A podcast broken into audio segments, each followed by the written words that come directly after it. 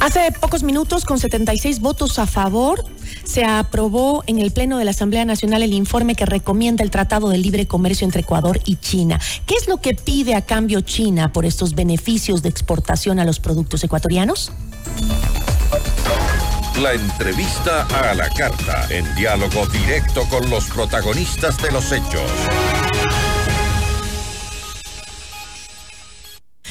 Nos acompaña a esta hora Daniel Egarda, exministro de Producción y Comercio Exterior. Eh, ¿Cómo está? Muy buenas tardes. Gracias por acompañarnos.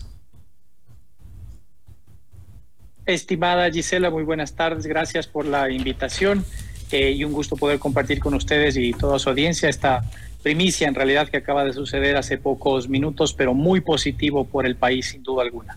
Daniel, cuéntenos un poco este, qué productos se excluyen del tratado y cómo el tratado eh, podría generar empleo para el país, que creo que es lo principal en este momento que los ecuatorianos esperamos. Sí, eh, Gisela, yo creo que eh, desde la, lo positivo de la noticia va a ser, va a tener ya un impacto directo en mejorar el ánimo de las inversiones, mejorar el ánimo sobre eh, el futuro, porque este acuerdo va a permitir eh, varias oportunidades. Lo primero que hay que eh, reconocer, creo aquí, es el trabajo que han realizado todos quienes han estado vinculados, pero en particular el equipo técnico del Ministerio de Producción que se involucró en la negociación de este acuerdo y que escuchó largas horas de, de, trabajo con todos los sectores productivos del país, justamente para responder la pregunta que usted menciona, que es eh, tener en cuenta el interés de nuestro sector productivo, los intereses tanto de las exportaciones, de lo que nos interesa exportar más, pero también tener en cuenta aquellos intereses que legítimamente habían manifestado su preocupación sobre el acuerdo con China. Este acuerdo es histórico, Gisela, para el país porque es un acuerdo que nos permitió cerrar las brechas, yo diría que lo más posible para llegar a un consenso nacional que permita avanzar en la agenda comercial, precautelando esos intereses. Enfoquémonos que, que, tenemos poco tiempo, por favor, en el, en el acuerdo. Cuéntenos un poco qué reducción arancelaria eh, se presentaría para los productos ecuatorianos en el mercado chino, las especificaciones más importantes para el Ecuador de ese tratado. Para Ecuador esto significa que prácticamente el 100% de su oferta exportable va a ingresar con arancel cero, la, mitad más o menos de inmediato y la otra mitad en un periodo de tiempo. Y por el lado de las importaciones, eh, el 77% de lo que compramos de China son materias primas, insumos, bienes de capital.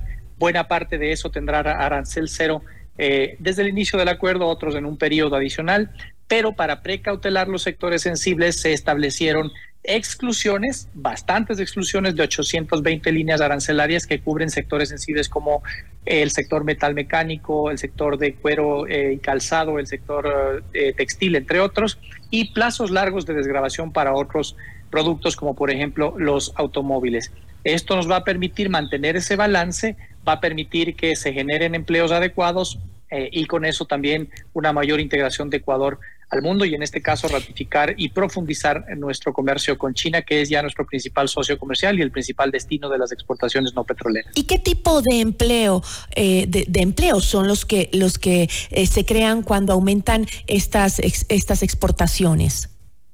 Es una excelente pregunta, Gisela. Hace algunos años atrás se realizó un estudio con la OIT que básicamente lo que demostraba era que aquellos empleos en Ecuador, ¿no? Para el caso de Ecuador, aquellos empleos que están vinculados con las exportaciones pagan salarios más altos que aquellas empresas que no están vinculadas con las exportaciones. Esto está asociado también a mayor formalidad eh, y se entiende que hay mayor productividad que permite pagar ese mejor eh, salario. Entonces, eh, los empleos que se van a generar son empleos adecuados. En el caso de China, las fortalezas están ubicadas sobre todo en el sector de la agricultura y agroindustria, que es en donde los beneficios van a ser más eh, palpables eh, y, de manera inmediata en algunos sectores que van a recibir los beneficios. Caso de la pitahaya, el arancel pasa de 30 a 0 en el primer año de, ni bien entra en vigencia, y esto va a ser eh, de un impacto tremendo positivo para este sector y así varios otros.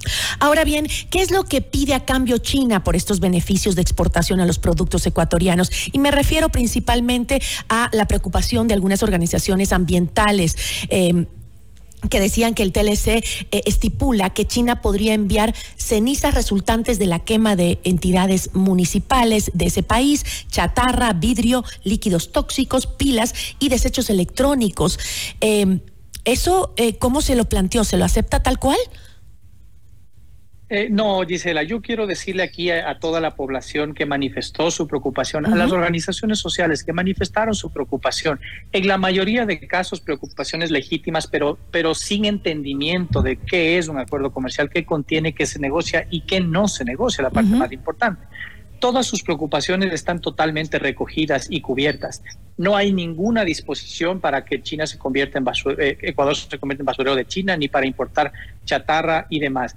Eh, el acuerdo comercial con China permite ratificar el derecho que tiene el Estado ecuatoriano a través del gobierno de poder regular sobre los temas que son de interés nacional, por ejemplo, el medio ambiente. Y en ese sentido, ya la regulación interna, desde la Constitución, el Código Ambiental y varias leyes, como por ejemplo la Ley de Reutilización y Prohibición de Plásticos de un solo uso, ya establecen limitaciones, prohibiciones en algunos casos para el determinado uso, eh, incluso importación de los denominados desechos o de plásticos, en el caso del ejemplo de, los plásticos. Eso con el acuerdo comercial no solamente que se ratifica, Gisela, sino que Ecuador está, pues, está totalmente abierto a poner la disposición del, del Estado, la potestad de poder poner nuevas medidas en caso de considerarlas necesarias. Eso quiere decir que si el día de mañana hay una alerta referente a importaciones de un determinado producto que pueda ser que esté causando daño al medio ambiente, Ecuador tiene todo el derecho de poner una restricción. Pero lo cierto es que no hay eh, eh, datos que reflejen que efectivamente eh, hay importaciones de eso de China. Al contrario, el comercio con China es altamente complementario. Yo había mencionado que el 77% de las importaciones son materias primas, insumos, bienes de capital. Otro tanto en los bienes de consumo corresponden a vehículos, a medicamentos, teléfonos celulares, aparatos de tecnología que están allí previstos. Es un, comercio ampliamente complementario y en el caso del acuerdo, el resultado de la negociación tiene un balance que es altamente favorable para los intereses del Ecuador.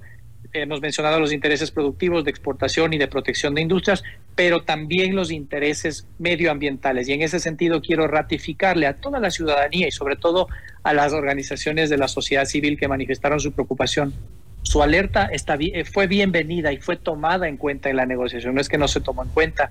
Ahora, Daniel, se garantiza y se reserva el derecho de proteger ese medio ambiente. Eh, claro que sí, usted estaba hablando de la de esta ley de economía circular, que es justamente la que prohíbe em, la importación de, desechos, ¿no? Entiendo yo, y que obviamente eh, nos protegería de ese tipo de, em, de negociaciones. Sin embargo, este em, en el, en el si no es posible traer chatarra o cosas que puedan contaminar nuestro ambiente por nuestras leyes, eh, ¿por qué constaba en el eh, Tratado de Libre Comercio que Ecuador puede recibir esta supuesta materia prima china? ¿Qué materia prima es la que estaría recibiendo de China entonces? Gisela, eso es parte de la confusión que quiero entender que es así de la mayoría de organizaciones, de la confusión y una incorrecta interpretación del comercio. Lo que sucede es que a nivel internacional, eh, y esto es en base a convenciones de la Organización Mundial de Comercio y de la Organización Mundial de Aduanas, existe una clasificación arancelaria internacional. Esa clasificación es uniforme y homologada a nivel internacional para poder tener un comercio mucho más ordenado y que podamos saber que lo que yo estoy vendiendo son es cacao y lo que estoy comprando es vehículos, ¿no? Y se pueda clasificar en un número determinado. Esa especie de diccionario de clasificación internacional la tienen todos los países y, es, y consta en el arancel internacional consta en el arancel de, China, consta en el arancel de Ecuador, consta en el arancel de la Unión Europea, consta en el de Estados Unidos, consta en el de absolutamente todos los países. El hecho de que conste la subpartida arancelaria no quiere decir que su, que su importación está liberalizada. Si es que uno busca la palabra desechos o la palabra residuos en esta clasificación arancelaria, van a aparecer alrededor de 60 subpartidas que tienen distintos, eh, eh, distintas consideraciones. Por ejemplo, hay desechos de cacao, hay desechos de la industria de algodón, hay desechos de la industria de madera. Y sí, hay también una partida que, les soy honesto, ni yo conocía, que es eh, desechos municipales, incluso desechos radioactivos. Es una clasificación arancelaria, no quiere decir que eso habilita una importación.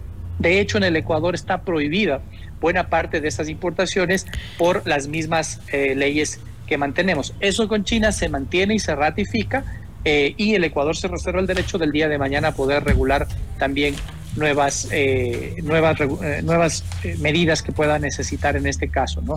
Pero en eso no va a pasar y lo que creo que debemos ver ahora, como decía Isela, es la gran oportunidad que esto presenta. Y si hay desafíos, sin duda alguna, Ecuador tiene ahora desafíos. Son los desafíos para poder aprovechar de ese mercado, obviamente. El acuerdo que ya tenemos con la Unión Europea y ahora el acuerdo con China. Hay que ponerse a trabajar sobre eso, por claro supuesto. Claro que, sí. Daniel, le agradezco muchísimo y sobre todo la aclaración eh, en el tema ambiental, que era una de las preocupaciones que tenían varios sectores. Le agradezco muchísimo. Siempre con mucho gusto, Gisela. Una buena tarde. Eh, le agradecemos a Daniel Legarda, ex ministro de Producción, Comercio Exterior, Inversiones y Pesca.